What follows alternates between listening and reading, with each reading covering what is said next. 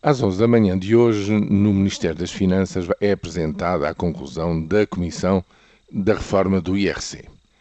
Os seus traços essenciais já são conhecidos da imprensa há várias semanas e, no fundo, caracterizam-se por três aspectos. Em primeiro lugar, a descida da taxa.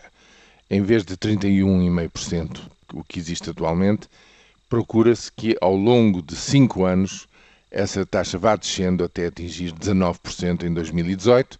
tornando-a competitiva com outras economias do, da mesma dimensão da portuguesa no, no espaço europeu.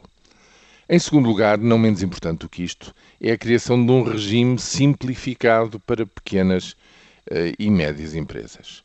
Enfim, tem que ser empresas, evidentemente, que cumprem com todas as suas obrigações fiscais, uh, que não, não trabalham por fora, digamos assim, mas dentro destes parâmetros, o simplificar, ou como se diria em, em, em alguns países africanos lusófonos, o descomplicar da burocracia é um elemento essencial na, na reforma deste, como de outros impostos no nosso país. Em terceiro lugar, tudo o que tem a ver com o relacionamento para fora, tudo o que tem a ver com este imposto para investidores estrangeiros,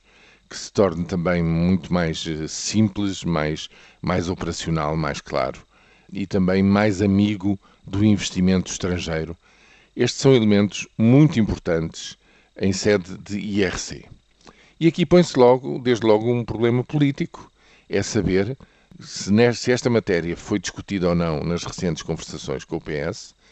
se houve ou não convergência no entendimento deste novo caminho, é um caminho para durar, não é já um caminho de, de aflição, de emergência, de medida para atamancar isto ou aquilo, e, portanto, é essencial saber se nesta matéria, seja o que for que vier a ser aprovado no Parlamento, porque se trata de impostos, vai ter que ir justamente uh, à Assembleia da República, se tem ou não tem a promessa de, em futura governação que porventura venha a ser socialista,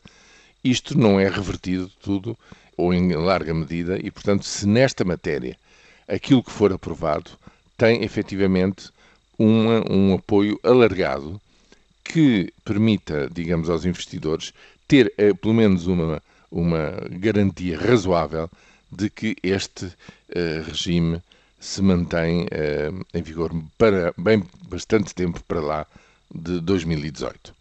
Este é um primeiro teste, veremos o que é que, a partir de, daquilo que for anunciado hoje, serão os sinais de convergência ou divergência em relação a esta reforma.